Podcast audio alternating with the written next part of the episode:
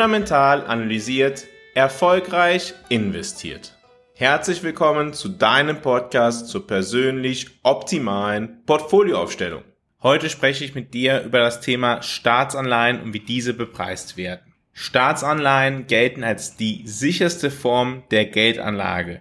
Warum? Weil man davon ausgeht, dass wenn Staaten pleite gehen, dann schon ein viel größeres Chaos vorher entstanden ist, es Unternehmenspleiten etc. gegeben hat, so dass es wahrscheinlicher ist, dass Unternehmen zahlungsunfähig werden, pleite gehen, bevor dies einem Staat passiert. Auch könnte der Staat dem Privatsektor private Vermögen enteignen, um sich selbst zahlungsfähig zu halten. Also, dementsprechend gelten Staatsanleihen als die sicherste Form der Geldanlage, tatsächlich noch sicherer, als wenn man das Geld bei der Bank liegen lässt.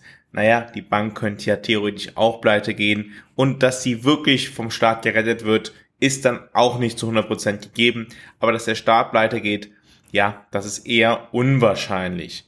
Insbesondere in Fällen von Staaten, ja, die jetzt nicht besonders die Tradition haben, regelmäßig pleite zu gehen, wie irgendwie Argentinien, sondern von Staaten, ja, deren Finanzsystem komplett darauf basiert, dass Staatsanleihen zur Verfügung stehen. Denken wir beispielsweise an die USA.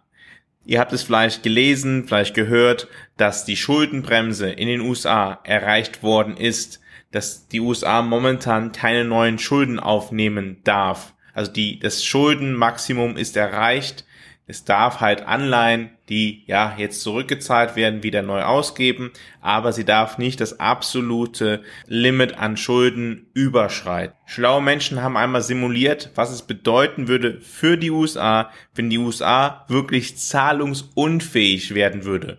Und man ist zum Ergebnis gekommen, dass dies ja einem Abstieg des Bruttoinlandsproduktes um 15 Prozent gleichkommen würde. Also es wäre ein unfassbares Event, das man sich besser nicht wünscht und was ich auch einfach nicht erwarte. Nichtsdestotrotz ist, als die USA ja das Limit erreicht hat, der Preis für Kreditausfallsversicherung für die USA in die Höhe geschnellt. Verhältnismäßig niedrig noch, aber er hat sich um das Vierfache erhöht. Und damit sind wir bei einem Punkt, der ganz wichtig ist, wenn wir über Anleihen sprechen. Der Anleihenpreis ist auch davon abhängig, wie hoch die Kreditausfallwahrscheinlichkeit ist. Je höher die Kreditausfallwahrscheinlichkeit ist, desto höher wird der Zinssatz und desto niedriger wird der Anleihenpreis sein.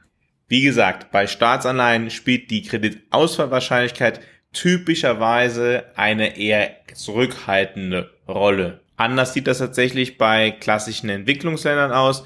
Da könnte schon der Fall sein, dass ein Zahlungsausfall passiert. Also, Gehen wir jetzt aber einmal davon aus, dass die Kreditausfallwahrscheinlichkeit für Staaten wie Deutschland oder die USA relativ gering ist, momentan. Dann fragen wir uns, wie kommt eigentlich die Bepreisung der Anleihe zustande? Der andere wesentliche Faktor für die Bepreisung einer Anleihe ist das Zinsniveau. Und vom Zinsniveau ausgehend, von der Möglichkeit, dass das Zinsniveau schwankt, typischerweise auch dass je länger die Anleihe läuft, so höher der Zinssatz ist. Aber beginnen wir erst einmal mit dem Zinsniveau. Wenn die Zentralbanken garantieren, den Zinssatz von drei Prozent zu bezahlen, ergibt es Sinn, dass eine Staatsanleihe um diesen Preis herum notiert. Allerdings kann die Zentralbank ja auch dieses Zinsniveau wieder ändern. Und sie tut es ja auch regelmäßig, wie wir in den letzten Jahren gelernt haben. Nachdem die Zentralbanken die Zinsen in der Corona-Krise auf 0, auf 0,5 Prozent gesetzt haben, haben sie die Zinssätze im letzten Jahr massiv angehoben. Und damit beeinflussen sie natürlich halt auch das Zinsniveau von Anleihen. Und dementsprechend ist das Zinsniveau von Staatsanleihen in den letzten, ja, 18 Monaten sehr stark angestiegen was umgekehrt zu einem sinkenden Anleihenpreis geführt hat. Nun, was in den letzten Monaten passiert ist, ist, dass der Kapitalmarkt begonnen hat, Anleihen zu kaufen und dementsprechend das Zinsniveau für diese Anleihen gesunken ist. Das heißt, der Kapitalmarkt hat begonnen, Anleihen mit einer Laufzeit von einem Jahr, von zwei Jahren, von fünf Jahren, von zehn Jahren zu kaufen. Warum hat er das getan?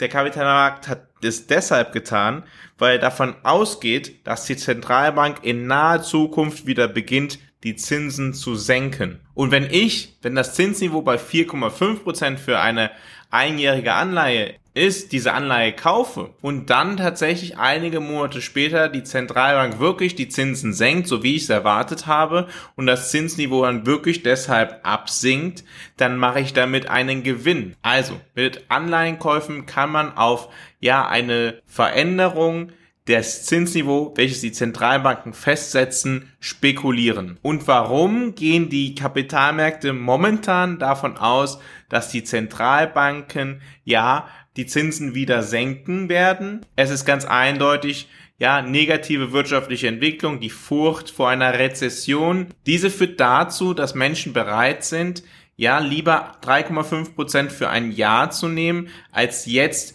4,25 Prozent in Anspruch zu nehmen. Und das führt zu dem Ergebnis, dass nun kurzfristigere Zinsen höher sind als die langfristigeren Zinsen. Und das gilt, wie der ein oder andere bestimmt schon einmal gehört hat, als eine Rezessionswarnung, wenn die kurzfristigen Zinsen höher sind als die langfristigen Zinsen weil halt die Teilnehmer am Kapitalmarkt einfach erwarten, dass die Zentralbanken nicht mehr das Zinsniveau so aufrecht erhalten werden, wie sie es momentan tun. Es ist übrigens ganz interessant, wenn man sich die aktuelle Situation anschaut, dann preist der Kapitalmarkt gewisse Zinssenkungen ein, aber er preist weniger ein, wie es in einer typischen Rezession der Fall wäre. Das heißt, die Kapitalmarktteilnehmer sind sich vielleicht selber gar nicht so einig. Also die Erwartungen, wie die Zentralbank Zinsen festlegen wird, prägen ganz eindeutig den Preis einer Anleihe, das Zinsniveau einer Anleihe und dementsprechend auch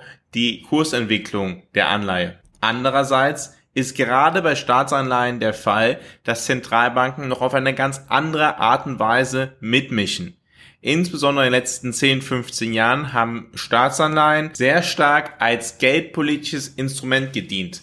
Was passiert ist, die Zentralbanken haben Banken die Staatsanleihen von Staaten abgekauft und dementsprechend den Kurs in die Höhe getrieben und das Zinsniveau nach unten für diese Staatsanleihen. Damit hatten die Banken mehr Liquidität zur Verfügung. Sie konnten mehr Geld, ja, für eher risikoreichere Zwecke wie Unternehmensanleihen ausgeben. Sie konnten Unternehmen über direkte Kredite finanzieren. Und das hat insgesamt zu sehr entspannten finanziellen Bedingungen geführt. Und jetzt machen Staaten insbesondere in den USA wieder genau das Gegenteil. Sie verkaufen wieder genau diese Staatsanleihen und wenn sie diese verkaufen, dann senken sie den Preis und erhöhen damit das Zinsniveau. Das heißt, es ist nicht ganz einfach zu sagen, wie jetzt der Preis wirklich zustande gekommen ist, welcher Akteur welchen Beitrag geleistet hat. Das wird man wahrscheinlich erst immer im Nachhinein feststellen können. Aber es ist wichtig zu verstehen, dass dieser Effekt halt auch durch die Zentralbank ausgelöst werden kann,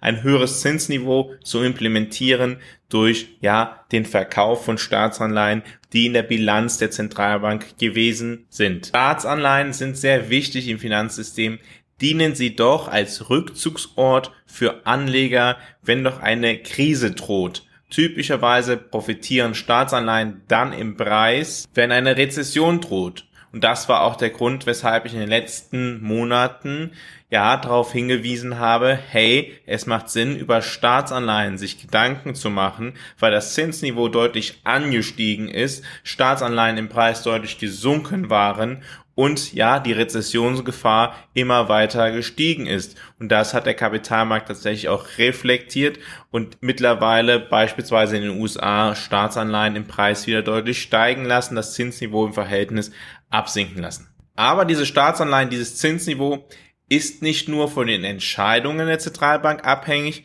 sondern ist auch davon abhängig, was die Zentralbank kommuniziert, was sie tun wird und wie stark die Teilnehmer am Kapitalmarkt den Worten der Zentralbank vertrauen. Das Vertrauen ist für eine Währung ganz wesentlich und wenn die Kapitalmarktteilnehmer das Vertrauen in die Zentralbank verloren haben, dann ist das ein großes Problem für die Zentralbank. Wenn die Kapitalmarktteilnehmer der Zentralbank nicht mehr vertrauen, dann kann die Zentralbank ihre eigene Geldpolitik nicht mehr so einfach implementieren.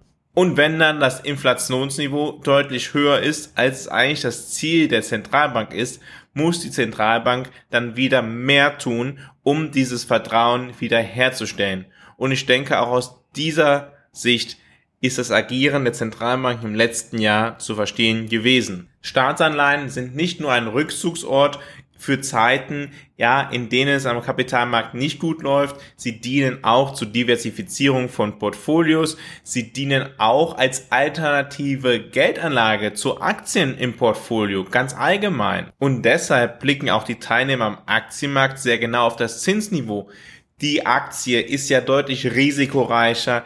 Die Aktien sind volatiler als Staatsanleihen in normalen Zeiten. Das Jahr 2022 war das absolute Ausnahmejahr in den letzten 100 Jahren. Aber grundsätzlich gilt, die Aktien sind volatiler als Staatsanleihen und dementsprechend sollte der Risikoaufschlag auf Aktien gesetzt werden, weil das Risiko höher ist. Und die Grundlage für die risikofreie Geldanlage sind die Staatsanleihen. Wenn das Zinsniveau allerdings deutlich höher ist, welches sich aus den Staatsanleihen ableiten lässt, dann heißt das natürlich auch, dass der Risikoaufschlag kleiner ist, wenn die Preise von Aktien unverändert bleiben. Dementsprechend ist es typischerweise der Fall, wenn das Zinsniveau allgemein steigt, dass Aktienpreise Ceteris Paribus sinken, um das zu reflektieren. Fundamental analysiert ist dein Partner auf deinem Weg zu deiner persönlich optimalen Portfolioaufstellung. Mit einem strukturierten Prozess begleitet Fundamental analysiert dich auf deinem Weg zu deinem persönlich optimalen Portfolio. Bei Fundamental analysiert sind wir davon überzeugt, dass jeder Mensch ein persönlich optimales Portfolio benötigt. Auch du. Wenn du dich dafür interessierst, deine Chancen zu nutzen, um deinen Zielen näher zu kommen, geh jetzt auf fundamentalanalysiert.com, schau dir an, wie fundamental analysiert arbeitet und vereinbare ein kostenloses Erstgespräch. Fundamental analysiert arbeitet unabhängig von Banken oder von Vorgesellschaften.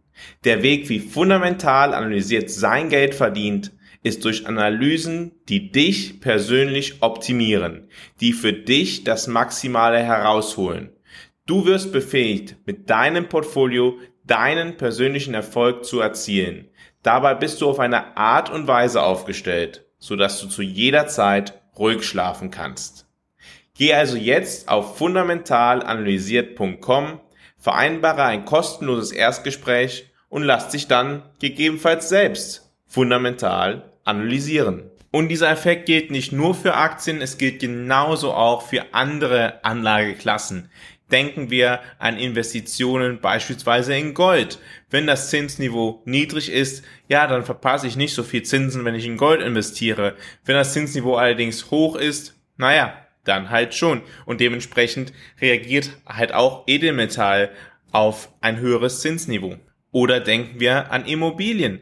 Denken wir daran, dass der Zins einen wesentlichen Einflussfaktor auf die Immobilienpreise hat.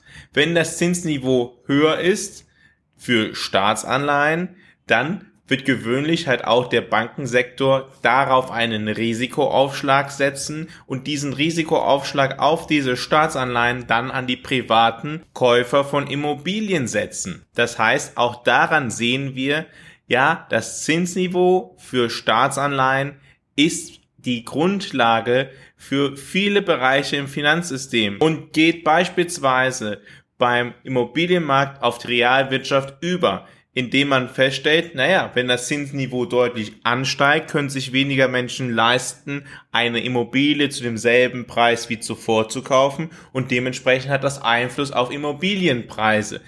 Wenn allerdings ja, Immobilienpreise niedriger sind als erwartet, dann geht die Bautätigkeit zurück, da man halt weniger Gewinne machen kann. Wie das Zinsniveau, wie der Kapitalmarkt in die Realwirtschaft reinwirkt, ist insgesamt sehr vielfältig. Es nutzt einem sehr viel, wenn man das einmal verstanden hat und insbesondere versucht, es in seinem eigenen Portfolio zu reflektieren. Ich hoffe, diese Folge hat dir gefallen. Wenn ja, würde ich mich freuen, wenn du diese Folge jemanden empfehlen würdest, dem sie auch einen Nutzen stiften könnte. In jedem Falle freue ich mich, wenn du nächste Woche wieder dabei bist, wenn es wieder heißt, fundamental analysiert, erfolgreich investiert.